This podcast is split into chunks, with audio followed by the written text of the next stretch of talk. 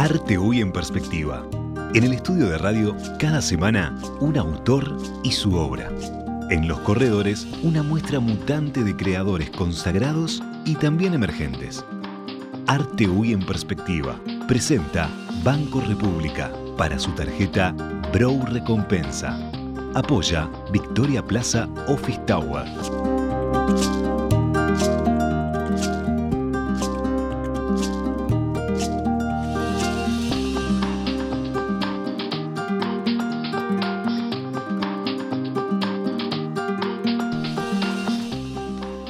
Hola a todos, bienvenidos a una nueva conversación con el artista de la semana. Hoy recibimos en el estudio a Rafael Sánchez Jagvier. Todo un desafío, la pronunciación ya me puso a prueba el entrevistado antes de empezar. Bienvenido, Rafael. Me, está dando para adelante acá con el gesto de la mano. Rafael nació en Montevideo, pero eh, se puede decir que es un ciudadano del mundo porque vivió muchos años en el exterior, la mayoría de ellos en Francia, unos 40 años estuvo, estuvo en Francia, también estuvo en Perú. Y desde 2014 eh, vive en Uruguay. Eligió Punta del Este en particular y allí tiene, tiene su casa y también tiene su atelier donde pinta, donde crea y también donde da clases, porque Rafael es profesor, es docente no solo de arte, sino de un montón de disciplinas. Y de eso vamos a estar conversando un poco en este rato que tenemos, tenemos hoy. También quienes lo conocen lo definen como un artista del Renacimiento, porque ha incursionado en distintas técnicas, en distintos formatos y seguramente lo siga haciendo eh, en todo este camino que, le queda por recorrer y de eso también le voy a estar preguntando hoy. Así que tenemos un montón de cosas para, para charlar. Rafael, capaz que ir un poquito para atrás y preguntarte cómo empezó tu gusto por, por las artes plásticas, porque empezaste tu vínculo con el arte en otra disciplina, la música. ¿Qué te llevó después? Bueno, antes que nada, muchas gracias por recibirme un placer estar contigo y acá en, este espacio y representando al arte, un humilde representante del arte. Eh, referente a la música, bueno, yo diría que es indisociable. Eh, el arte es, es, un todo. Es un reflejo del alma, un reflejo del interior, y se exprime por diferentes medios. Uno es la pintura, otro es la escultura, otro es la música, etcétera, etcétera. La arquitectura. Y bueno, también en, cuanto a profesiones, también tenés, tenés varias, varios títulos colgados. Sí, que serían... Colgados y practicados, no solo colgados. Totalmente. Sí, que no, no tendrían casi eh, casi relación en lo que implica la, la, actitud artística, ¿no? Eh, pero, claro, tú te referís a que soy, por un lado, ingeniero civil, por otro lado, arquitecto, arqueólogo, etcétera. Varias especializaciones, ¿no? Especializado en, geografía, en urbanismo. ¿Cómo disociar, cuando ves el cuerpo humano, cómo disociar la piel de los huesos? Los huesos son la estructura y la piel es la estética. Es decir, los huesos representan la, ingeniería y la piel, lo, que vemos, eh, es la arquitectura, la estética. Y así vivís la, vida y las profesiones. Así vivo la vida plenamente. ¿Y venías de una familia de artistas? ¿Se vivía y se sentía el arte en tu casa? Eh, sí, sí, sí. Hay mm, en en los anales familiares hay, hay músicos importantes. Eh, mi bisabuelo Carlos Escayola de Tacuarembó, el padre Carlitos Gardel. Ah, bueno, nada menor. Sí, y un, un, pariente Valle, pianista, que descolló en Nueva York y en muchas partes del mundo. mi padre era músico, mi madre era música, el, el el piano me entró por mamá y la guitarra por papá. O sea que los dos tenían ahí. Claro, evidente. Uno, uno nace y crece con un entorno que hace de él lo que es. ¿Y la plástica? de dónde vino o cómo llegó? La plástica viene de la sensibilidad, es la mirada del alma, es el instante, es ver las cosas y a través del pincel vivirlas en ese momento y plasmarlas en una tela o en un cartón o en lo que sea. Te formaste sobre todo en Francia. ¿Te parece que tu camino o el resultado de ese camino hubiera sido diferente? Bueno. Sí, si no, mm, quiero, quiero, quiero hacer un. Quiero subrayar algo importante. Yo me fui de Uruguay a los 18 años y mi gran base, mi, mi gran educación la recibí en Uruguay. ¿En plástica? en todo, en todo. Yo viví en Uruguay, que no existe más hoy, por supuesto. Yo viví en Uruguay en una época de oro, maravillosa, donde habían ciertos valores y, en fin. La añoranza no nutre el espíritu ni nos pone ni nos actualiza, pero sirve también como referente en lo que es el desarrollo de, una existencia, de una vida y lo que uno saca como experiencia.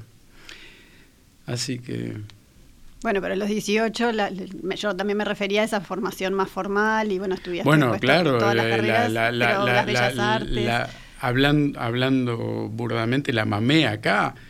Eh, a los 16 años eh, yo trabajaba cerca del Hospital de Clínicas, en la calle Spickerman, este, y descubrí, tenía 16 años, descubrí que, había un, siempre tuve una inclinación por el arte, por las antigüedades, por las cosas, y descubrí que había un taller de unos señores que se llamaban Guglielme y Alfredo Torresani, escultores que trabajaron eh, en obras muy importantes en Uruguay, creo que en el Palacio Legislativo, y me, me metí y entré con ellos en una, buena onda y, bueno, y me integré a la, al atelier de ellos y ahí aprendí muchísimas cosas. Eran hombres de un carisma, de un quilate. Precisamente. ¿Cómo? ¿Qué, era lo que hacían sobre escultura, todo? Escultura. Escultura. Eh, me hicieron, primero me, me, hicieron hacer, me aceptaron. Vamos a empezar por, por ahí. Me aceptaron. Eh, este, después vine con mi tuniquita y me, pusieron a hacer molde de yeso, después me hicieron hacer unas hojas en yeso, que es dificilísimo, porque el vegetal en, yeso eh, es muy, muy, muy complejo. Y terminé haciendo bajos relieves del rapto de las Sabinas y cosas por el estilo. Gracias a ellos. ¿Y después dónde siguió tu formación? después Eh, transité mucho por el Sodre, por el, Teatro Solís, por los museos nacionales, por eh, artistas uruguayos como el maestro de Chávez, eh, Orelloni y otros más, este, eh, Torres García, Castells Capurro, en fin, referentes de nuestra, nuestra historia plástica. ¿Cómo, ¿Cómo, hacías? Porque lo decíamos en la presentación, sos arquitecto, sos ingeniero civil, tenés especializaciones bueno, en urbanismo, en geografía, arqueología, trabajaste por todas partes del mundo, sos músico, bueno, tocas la guitarra, el piano, pintaste, expusiste. ¿Cómo hacías para combinar todas esas profesiones, eh, esas pasiones y, y bueno, esos trabajos? ¿Cómo, ¿Cómo combinaste todo y mantuviste todo a lo largo del tiempo? Bueno, yo me inspiré en la mujer en lo que representa la mujer en la, vida, en la sociedad, en el mundo, en la existencia. Una mujer es madre, es cocinera, lava la ropa, eh, limpia la casa, de ahí saqué el ejemplo yo. ¿Inspirado en tu madre? En Inspirando en la mujer. Más amplio. Sí, totalmente amplio.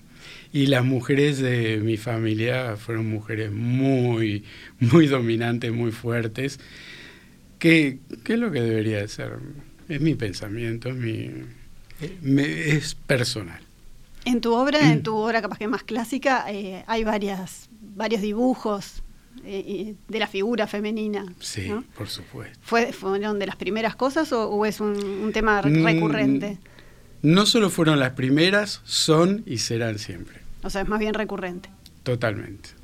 Al que volvés cada tanto. No, es permanente. permanente. Entonces no tanto recurrente, sino que permanente. Permanente. Sí. Y eso de que cambias de técnicas, este, después vamos a volver más en detalle a la obra que tengo, que me acompaña acá a las espaldas, que es bastante particular, pero que también cambias de técnicas, ¿no? Acrílico, eh, bueno, más color, más blanco y negro, dibujo, crayolas.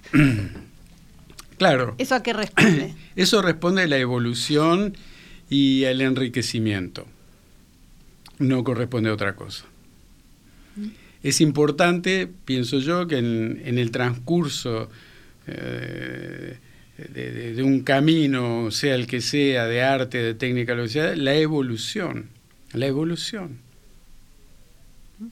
En, esos mensajes que intercambiábamos, preparando un poco este, este encuentro, este, vos nos decías, los sentidos van captando la diversidad de paradigmas que propone la naturaleza, poesía, música y pintura en un todo. Ahí nace mi obra pictórica. Así describías un poco tu forma de trabajar. Correcto. ¿Te inspiras sobre todo en la naturaleza? ¿O la naturaleza como La naturaleza es todo lo que nos rodea no veo cómo podríamos escapar de ella, ¿no? Nosotros vivimos en un planeta integrado por elementos que son la tierra, eh, el agua, el, aire, en fin. No veo cómo podríamos escapar a ellos. El resto que sean inspirados eh, como, la arquitectura, porque sin, sin arquitectura yo no veo el sentido de viajar ni, ni decir nada, ¿no? Sí, podemos hacer un paseo naturalista en, un bosque, eh, atravesar un río, eh, escuchar la música de una catarata, la potencia que tiene el agua como... Sí, la fuerza. La fuerza, sí. Pero estamos hablando siempre de naturaleza. Y en cuanto a, esas técnicas, este, ¿hay alguna o, a esas instancias también de, encontrarte con ciertas cosas que te motiven, te, inspiren? ¿Hay algo que, sea lo que más disfrutás, lo que más te guste hacer? Refiriéndose al, momento creativo o a las profesiones eh, a las que te has dedicado o a las tareas, los trabajos que has tenido. ¿Hay algo que digas, si tengo que elegir, me quedo con esto? o si quiero pensar, proyectarme de acá al futuro, elijo tal cosa? La elección se hace en el momento, el momento que estás viviendo. Yo pienso que lo que ayer, fíjate, ayer tuviste una experiencia, hoy tenés otra, mañana no sabes cuál vas a tener. No nos podemos plasmar en el tiempo porque si no, no evolucionamos más. ¿No planificas? La planificación se hace en el andar de camino. Es una filosofía de vida. Total. ¿Te ha funcionado? Muchísimo. Soy muy feliz. Tomen nota, los, los oyentes te, van a pedir la, receta mágica. Sí, la verdad que a pesar de las vicisitudes que nos impone la vida, este, no tengo, no tengo por qué quejarme de nada. ¿Y cómo es tu rutina creativa, si es que la hay? Contanos un poquito. A, la, hora de rutina y creativa. A la hora de crear, bueno, ¿cómo es tu momento creativo? No juntas. Este, no, no, rutina no. Sí, la única rutina que tengo a mis 70 años es de todos los días hacer 4 kilómetros por la península a pie, mantenerme aceitado, como diría la maquinita aceitada. Y sí, este, es importante. Es importante estar bien, sentirse bien, eh, tener una vida sana, eh, equilibrada, eh, sin forzar, porque no me privo de nada, de absolutamente nada. Si tengo ganas de, de hacer lo que quiero, lo hago. Así que la creatividad es la inspiración del momento, te la inspiran las situaciones que estás viviendo en ese momento. No otra cosa. hoy podés estar bien y pintás con amarillo, que tiene un álbedo matemático que es la luz, la potencia de la luz, ¿no? que eso lo vemos eh, en marketing comercial en todas las este, los supermercados y todo, la señalética, lo ves en los hospitales, te ponen línea de tal color, de tal color, ¿viste? lo ves en los semáforos, el rojo sabes que no se puede, el amarillo, ojo, que, va, que se terminó, y el verde, puedes pasar. Todos los colores tienen un, una implicación, un, un sentido y un aviso. Entonces, lo mismo pasa con la creatividad. La creatividad eh, la, la podés encontrar y la podés este, situar en el tiempo, porque no es en otra cosa, que estás viviendo. Puedes estar bien y hacer algo lindo. Puedes estar mal y es sombrío. ¿Eso te pasa cuando estás trabajando, creando, pintando? Em, no. ¿Lo controlas? No, no, por supuesto que no controlo. No, ¿cómo voy a controlar? La, la, pena nadie la controla, la tenés y la vivís. Solo que eh, tengo un, una onda muy positiva, muy, muy, muy, muy positiva. Y siempre voy para adelante y le meto color, música a la vida y punto. También cuando yo te decía rutina, que bueno, no vamos a usar esa rutina, pero bueno, este, me refería a eh, caminas esos cuatro kilómetros por, por la península. Este, Hago unos cuantos eh, ejercicios también suavecitos en casa, cocino, ayudo en casa, me ocupo de, mi último hijo, tengo cinco hijos, cuatro hijas mayores y un varón, de 15 años que es divino, brillante. Bien, llegó el varón ahí después de ¿Cuatro mujeres? Después de cuatro mujeres y cinco casamientos. Bien. no vamos a preguntar más detalles. Pero ningún problema. Es la vida. Está muy bien. Es la vida. Yo lo tomo así.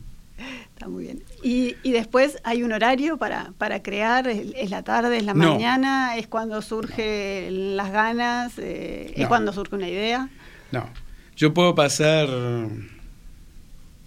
una eternidad sin, sin tocar un lápiz, ni un pincel, ni, ni una espátula, ni, ni un burín, nada, hasta que de repente surge y se da y ahí sale. Pero haceme esto, haceme lo otro bajo comando. No. no, ningún artista hace eso. O entonces mm, es un industrial. Trabaja por comanda. Y cuando surgen así las ganas o la inspiración o la idea, pueden pasar semanas intensas de trabajo donde estás sumergido en el taller. Impresionante. Impresionante eh, e, e, ese tsunami que, que, surge del interior. Hasta, hasta me sorprende a mí. ¿Cuánto tiempo has pasado así? ¿O ese tsunami cuánto? 70 años de mi vida. desde que nací. Desde que nací fue así. Contanos ahora sí, de, la serie esta que, nos acompaña hoy en el estudio, estuvo otra obra unos días, este, ahora, ahora nos acompaña esta, que es toda una serie... Eh, Son dos mundos, dos universos. Completamente distintos. Claro, uno es el europeo y el otro es el americano. Este está inspirado en Perú. el, Perú es una gran y profunda historia en mi vida. En, una cultura indígena, ¿no? No, tiene mucho más que eso. A ver, contanos. Tiene que ver con mi tesis de arquitecto y de ingeniero que, hice que, que, surge de un concurso del cual este, soy invitado por la UNESCO por el gobierno francés y por el gobierno peruano a conocer ese país. Lamentablemente, este, mm, habiendo nacido en este maravilloso país de Uruguay, eh, estaba muy influenciado por diferentes culturas y no, no recibíamos, porque no recibimos mucho la información de lo que es nuestra América, nuestra América.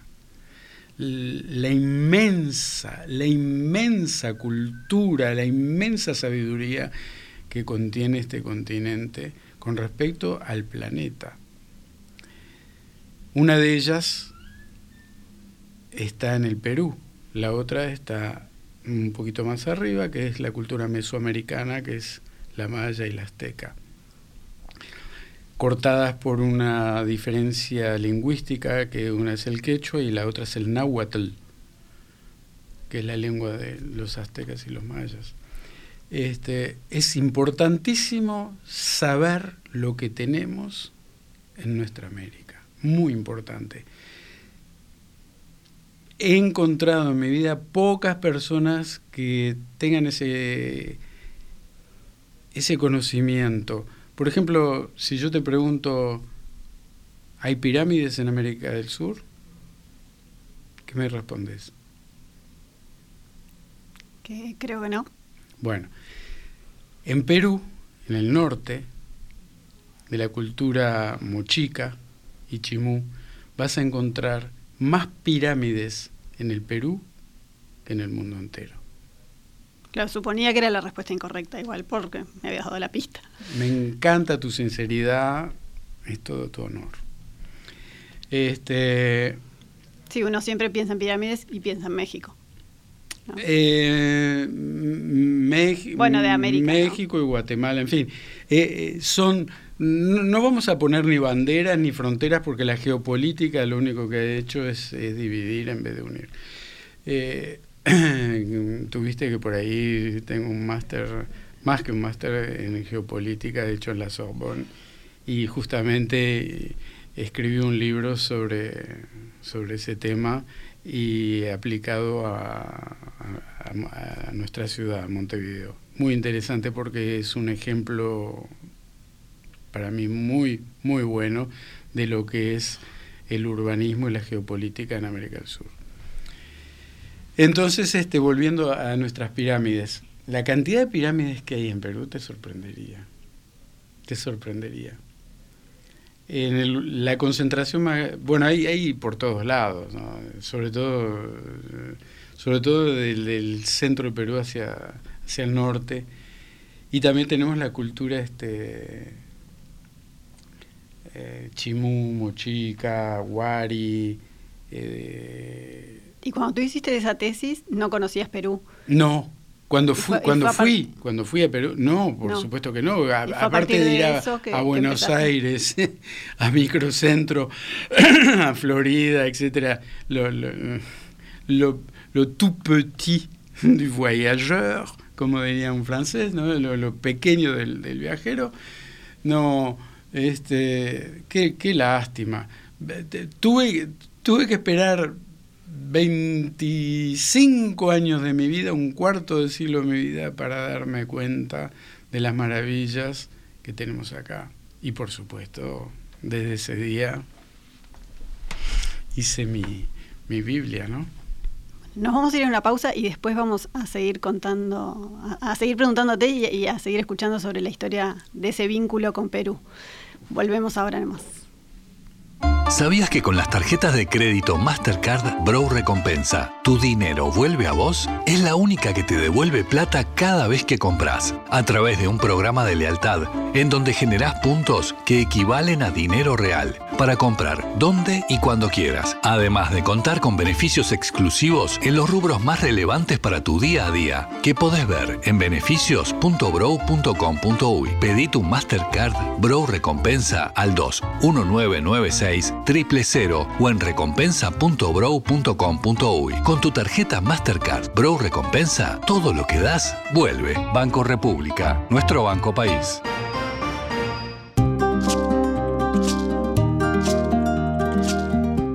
Para comunicarse con la conversación, recibimos vía WhatsApp 091 5252 52.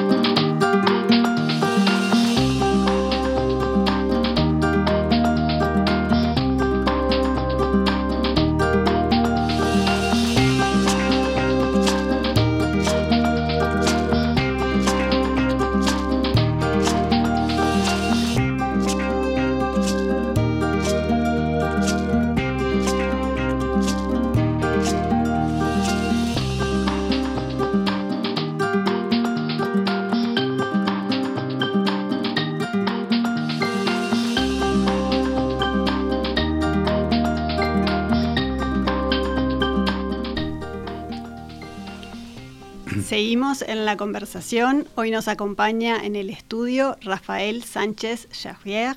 Estábamos hablando de su recorrido por múltiples profesiones, la arquitectura, la ingeniería, la geopolítica y bueno, las artes plásticas, por supuesto. Estábamos hablando en el último ratito de Perú, de su vínculo con, con este país y bueno, las comunidades indígenas, las pirámides y todos sus descubrimientos. Pero ahora nos quedaba la curiosidad de que nos hable de, esta obra en gran formato y muy colorida que nos acompaña en el estudio, que nos cuente un poco, bueno, qué es, qué representa.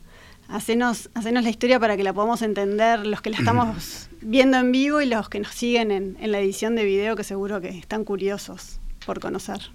Bueno, en el 2019 hice una exposición individual en el MUAR, el Museo Historia del Arte de la Intendencia de Montevideo, una, exposición individual que dediqué por amor al Perú, que se llama Los Colores del Perú. En ellos represento todo lo que es la tradición textil andina, con una interpretación personal de los colores y de la expresión plástica de lo que ello implica. Es una mirada interior del alma, de un amor por un país que me subyugó para, para siempre, por su riqueza, por su diversidad y por su grandeza, porque no hay que olvidar que fue uno de los imperios más grandes del planeta, una civilización increíble, de una riqueza y una diversidad impresionante, con desafíos arquitectónicos e de e ingeniería también, ¿no? Donde viví 10 años. ¿Tanto te cautivó que te mudaste? Sí, me fui 10 años al Cusco, a Yantaitambo, a vivir allá. O sea, a vivir ahí mismo. En, donde trabajé para la, 32 comunas como ingeniero, como arquitecto, como arqueólogo, como todo. Como mucha ayuda humanitaria también, hace más de 50 años que lo hago. Este cuadro de los treinta y pico que, pinté y expuse. ¿Estos los pintaste especialmente para esa exposición que sí, mencionabas? Sí, sí, eh, sí. sí, esta, esta es, eh, este, este, fue uno de los primeros. Eh, es el dios Huiracocha, es el dios de todas las cosas. Es como, digamos que en, en, la religión cristiana sería Dios, el Almighty. En inglés es el Dios de todas las cosas, el Dios del báculo, que lo, tienen las dos. Es la cultura tiahuanacu, que está en Bolivia, al lado de, del lago Titicaca, ¿no? donde estuve, porque he recorrido cada milímetro de, de ese país y de cada una de esas maravillosas representaciones arquitectónicas y mágicas que tiene esa civilización. Y tiene mucha simbología, no sé, el, traje que tiene o, las máscaras. Por supuesto, por supuesto. Eh, tendríamos para hablar mucho tiempo. demasiado, no, nos da el tiempo. No, no nos da el tiempo. Pero para resumirlo, es el Dios de todas las cosas. ¿Y los colores eh, también tienen que respetar? Eh, no, los, los, colores, los colores son mi visión de la potenciación de lo que es son los tres colores primarios que dominan el rojo, el azul y el amarillo, que son los tres elementos de la vida, el agua, la tierra y el fuego. ¿Qué otras cosas incluían esta serie? ¿Qué otras figuras? Son todas figuras representativas de las divinidades plasmadas sean textiles, en cerámicas o, en otros soportes. Bien, una colección de, las divinidades. Y eh, la pasión, bueno, por, toda esa cultura no, no solo se, se, quedó en la plástica como, siempre, como veníamos hablando, sino también en la música y vamos a escuchar el, tema que habías elegido para acompañar esta entrevista que también tiene, tiene un vínculo con Perú y ya nos vas a contar.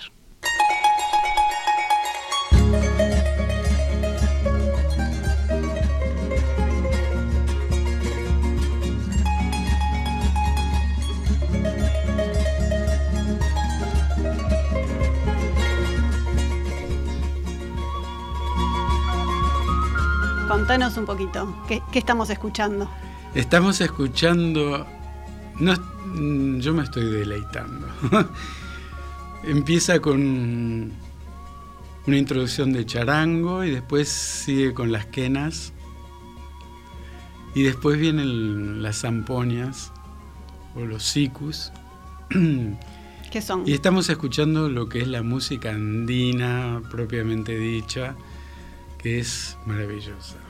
¿Qué son los sicus? Los sicus son esas flautas este, verticales, están hechas con, con, caña. Con caña, sí. Que tocas también. También toco charango, toco zampoña, toco guitarra, toco bajo, toco muchos instrumentos. ¿Y todos esos instrumentos los aprendiste mientras vivías en Perú a tocar? No. ¿De antes? La primera vez, la primera vez que fui a Perú, en 1982, por el tema este de la invitación de, la UNESCO y del gobierno peruano y del gobierno francés, me compré un charango y bueno, tengo tengo esa suerte de, poder dialogar con un instrumento sin conocerlo.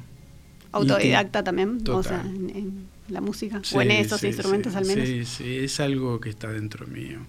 Yo sin música no vivo. Y te animás a experimentar, a probar hasta que algo sale. Eh, sí, es.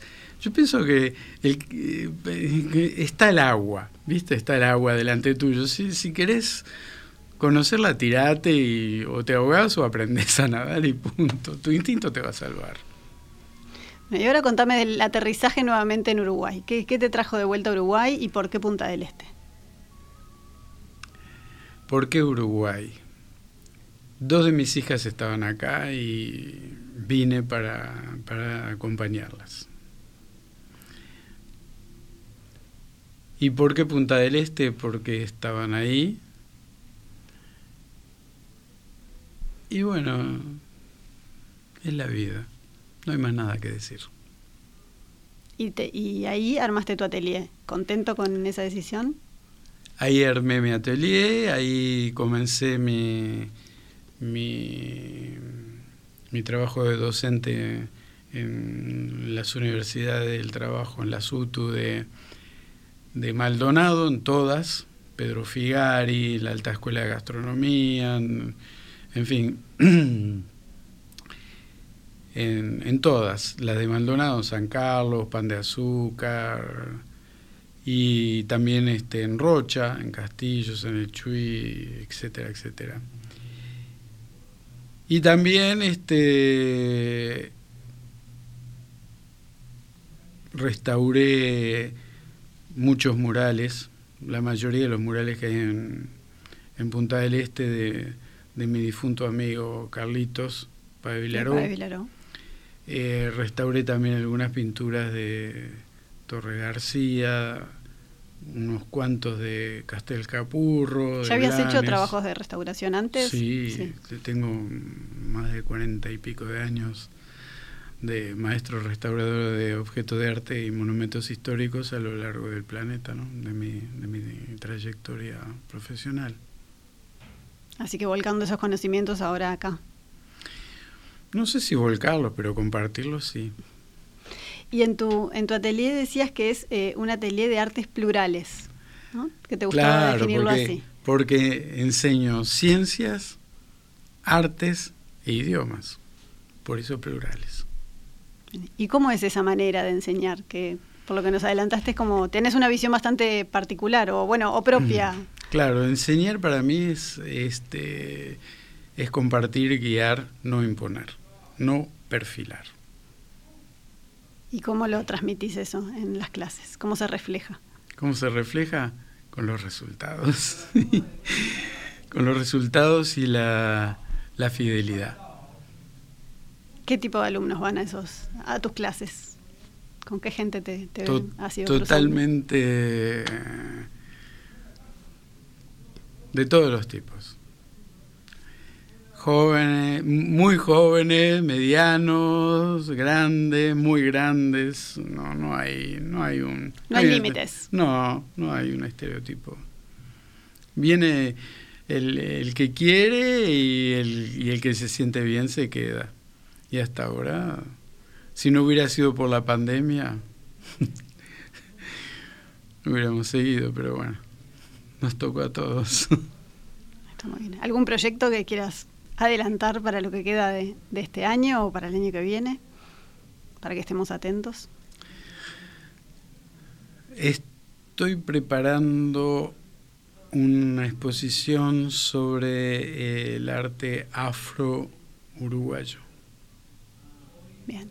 ¿Ya tiene fecha? No. Bueno, nos vas a avisar entonces. Con muchísimo gusto. Perfecto. Bueno, muchas gracias Rafael por haber estado acá en el estudio, por traer tu obra. Hay alguna obra más que está, bueno, en el piso 16 del Victoria Plaza Office Tower, que ya saben los oyentes que va a estar abierto el, sábado por el fin de semana del patrimonio, así que ahí pueden ver algunas cosas más. Y recuerden que la entrevista, igual que las otras del ciclo de Arte UI en perspectiva, ya queda en un ratito disponible para ver y para escuchar en la web de la radio. Nos despedimos por acá hasta el jueves que viene para en una nueva conversación. Muchas gracias.